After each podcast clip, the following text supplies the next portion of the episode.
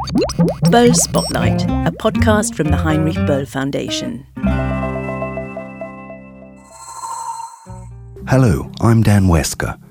In this podcast series, we present exciting events from the Heinrich Böll Foundation. It's very easy to listen to them on SoundCloud and Co. in case you don't have time to participate in person. In this podcast, we look at political protest movements in Africa and we examine the question how does the international public treat these movements? Do African protest movements need our attention? In the past year alone, there have been massive protests in Ethiopia, Zimbabwe, South Africa, the Democratic Republic of Congo, and many other countries. However diverse the causes of these protests are, they testify to a deep gap between the state policies and the needs of the African populations. Although there has been repeatedly talk in the media about economic booms and Africa rising, at the same time democracy has been dismantled everywhere on the continent. Constitutions are being undermined, parliaments are acting as henchmen for corrupt presidents, and human rights are being massively restricted. In Germany, we usually learn about protests only after they have been brutally suppressed by the police. Zachariah Mampilly is a political scientist at Vassar College in New York and has written a book about the history of African protest movements. He was one of the guests at the Africa Uprising discussion organized by the Heinrich Böll Foundation and the Deutsche Welle. He believes that the history of African protests reaches much further back than the Arab Spring. The so called Arab Spring protests are part of this longer history of African protest. Uh, there have been mass uprisings in over 40 African countries since 2005. Uh, and I think as an international community, we have not paid as much attention uh, to the work of African activists in terms of bringing about the types of social change that we would like to see. For Rapper Thiat from Senegal, the reason for the lack of interest in the West is that Europe profits economically from despotic rulers in Africa. Many of the leaders of the West like those dictators because those dictators help them to keep exploiting our resources. Because if Mugabe is not longer in Zimbabwe, the new one will might not accept people taking their resources and bring it to Europe. When we were doing the protest against Abdoulaye Wade, we never had any support from outside. They observe to see the moves. Once they know that Abdoulaye Wade gonna fail, and then they start supporting us because they know that something is gonna come, something is going on. Together with rappers and journalists, Thiat founded the youth movement, Y'en a Marre, or We've Had Enough. They actually only wanted to protest the constant power outrages in their home city. In 2012, however, the movement contributed decisively to voting Senegalese President Abdoulaye Wade out of office. But things in Senegal didn't improve significantly under his successor, Macky Sall. Western media, however, has had little interest in Thiat's movement. They report only in extreme cases. What we are building is like a tree that we, we, we plant. And once, once you plant a tree, you're not going to see it growing up. You're going to just like put water on. And one day you're going to wake up and see this is the baobab, a big tree. You know, that's what we are doing. But when you cut a tree down, you will hear boom. So that's why a uh, lot of media didn't relate it exactly what we are doing, what we were doing this last five years. Ultimately, it doesn't matter whether Western media reports about African protest movements or not, says photojournalist and human rights activist Teddy Mazina from Burundi. What matters is that a population doesn't let itself be pushed around. So it's not about international media, it's not about uh, the attention because there's so many things happening in the world. It's about how uh, people decide to stand and say no, and say no until the government collapses. Those presidents knows that they are they are finished. They are finished. They will pay. They will be judged. The truth will be will, will be said, and they will have to to pay. Uh, the, the, even the state will have to pay the people who have been killed by its guns. Mazina, who currently lives in exile, belongs to an alliance of more than 300 civil society organizations in Burundi. Their goal is to prevent the current president from serving an illegal third term of office. The activists agree protest makes sense even when the international press doesn't report it. But what do things look like on the ground? How can the media get in touch with local activists? In Zimbabwe, the situation is a bit complex because um, most of uh, the people in the rural areas are disempowered. Most of them don't work, and most of them don't have phones. But um, thanks to the Chinese who brought their cheap phones. They're now the boys who had cows and the teachers there who are on WhatsApp. WhatsApp is the most effective uh, tool of communication in Zimbabwe. It gets the message across on time. That was Linda Masarira. The human rights and women's rights activist also says that Africans must be given back their natural resources so that they finally are able to take their destiny into their own hands. I always give the example of um, Switzerland. It uh, the best manufacturers of chocolate, but they don't even grow cocoa. It is grown in Western Africa. And in Western Africa, they've got nowhere where they process the cocoa.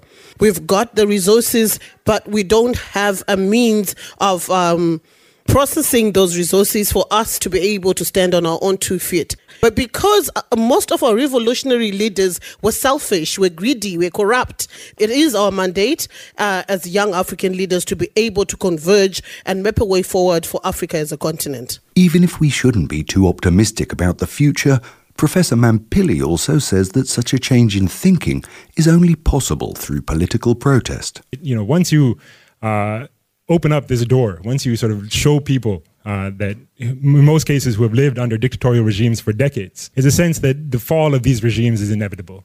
Their time is up. This is not to paint an overly rosy picture of the challenges that they confront, but to recognize that it is through protest that people start to imagine alternative futures. Fred Bauma also works for a better future in his country with the La Lucha youth movement in the Democratic Republic of the Congo. A new president was supposed to be elected there in 2016. Instead, the head of state, Joseph Kabila, postponed elections. Tens of thousands of people demonstrated against this. I asked him why he was politically active. Because I just can't continue to live this way. Even uh, I'm young, I think I'm very conscious of what is going on in my region. I'm aware of, of the power that we can have all together as a citizen, and I'm very aware of the fact that if we, we don't do anything, we are responsible of uh, what we are living now. So I'm aware of my responsibility, and I have decided to take the right side of the history and to start struggling with other people to change things. You say you're on the right side. You have already served 17 months in prison for your activism. Several colleagues of yours were arrested just a few days ago. How dangerous is your work? It's really dangerous. It may be very dangerous, and people may lose job because of that. People may be arrested, like I was last year with so many other people. But I think we don't have any other choice. Of course, it's dangerous to try to change things, to try to be in face of the government with all his power and military system and very aggressive security forces. Because if I, I start considering my own safety, maybe I can have it at some level. But the safety of all the next generations will be really endangering because I, I choose to be selfish. We have to, to do our best to change. You say you have no choice. What do you want to achieve? Why do you have no choice? My goal is to create a new country, a new Congo, a different Congo. That country, as I as I'm dreaming of it, is a country where people are aware of what they can achieve as citizen in being active citizen and use that power, the power of their number, the power of their activism, the power of their voices to try to influence the agenda of those people who are ruling and to bring them actually to create a environment, a safe environment when people can grow up, can, uh, dream, can have the environment where they can really uh, expect to do what they want because there is uh, means there is all they need to, to have it. But to bring that change, we need to have many people, millions of people who are aware of their power and use it. We have to build a social power, a citizen power in front of the ruling power and the military forces. Would you say that safety is the most important goal for this movement, which needs millions of people? Yes, in somehow not safety in terms of just uh, security. It's it's about yeah well-being. That's kind of safety uh, we we are looking for. The, the the safety in terms of what I will eat tomorrow, how my children will go to school if they are ill. Should I should they go to hospital? And how tomorrow and after tomorrow will be. What happen if uh, I, I finish my school? Should I have a job? Those kind of question we need to have good answers to that to give people possibility to live a normal life. You have already said that you need thousands, even millions of people to achieve your goals.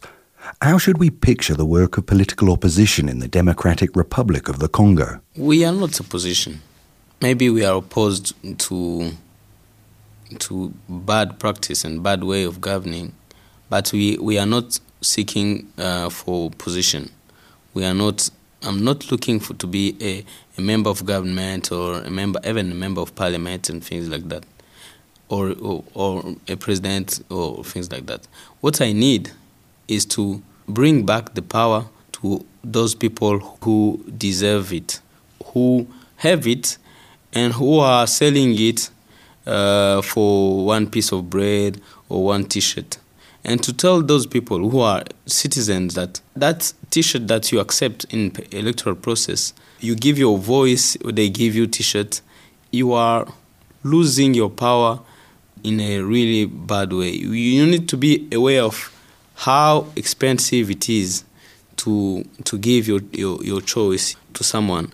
And you need to bring those people, those politicians, to come at you and to to explain you what they want to you and to be and it's your responsibility the responsibility of every citizen to follow up all those electoral promises and and to understand that if they don't do that they are, they can be sure that nothing will happen and they we will continue to suffer so i'm not seeking for position i'm not an opponent and I'm not looking for, for power in terms of normal power.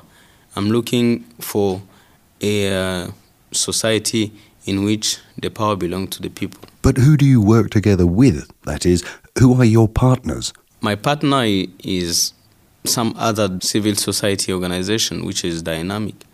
My partner is also all that diverse African new kind of civil society other citizen movement across the continent. Our partner in terms of movement is also all those people who share our principles and values and who are ready to help us in the way we choose in our own way to build up a, a country that we are dreaming of. Those are, are, are my partner. And all the people who can help us to achieve that change in our own way those will be our partner. Fred Bauma is only one of many political activists who fight against oppression and corruption every day in Africa.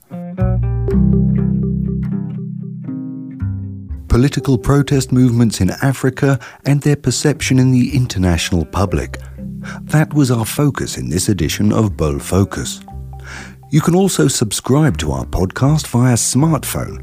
With Apple, the app is already pre installed with Google, there are many free options in the Play Store, for example, Podcast Addict. You can also find us with streaming servers Deezer and Spotify. Simply look for Böll Focus there. This was a production of the Podcast Produzenten. More information under podcastproduzenten.de. My name's Dan Wesker. Until next time. Böll Spotlight, a podcast from the Heinrich Böll Foundation.